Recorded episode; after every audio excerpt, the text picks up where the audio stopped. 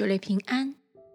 今天我们一起来读诗篇第一百一十九篇，从第一节至十八节。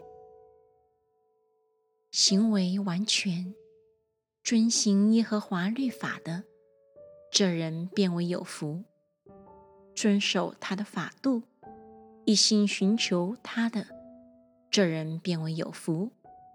这人不做非义的事，但遵行他的道。耶和华，你曾将你的训词吩咐我们，为要我们殷勤遵守。但愿我行事坚定，得以遵守你的律例。我看中你的一切命令，就不至于羞愧。我学了你公义的判语，就要以正直的心称谢你。我必守你的律例，求你总不要丢弃我。少年人用什么洁净他的行为呢？是要遵行你的话。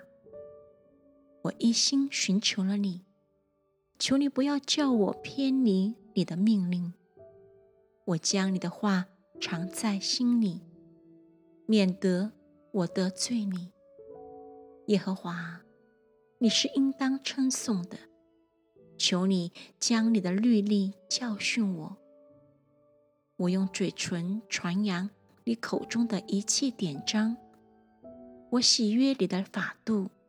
如同喜悦一切的财物，我要默想你的训词，看重你的道路。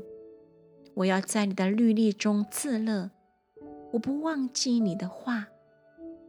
求你用厚恩待你的仆人，使我存活，我就遵守你的话。求你开我的眼睛，使我看出你律法中的。奇妙。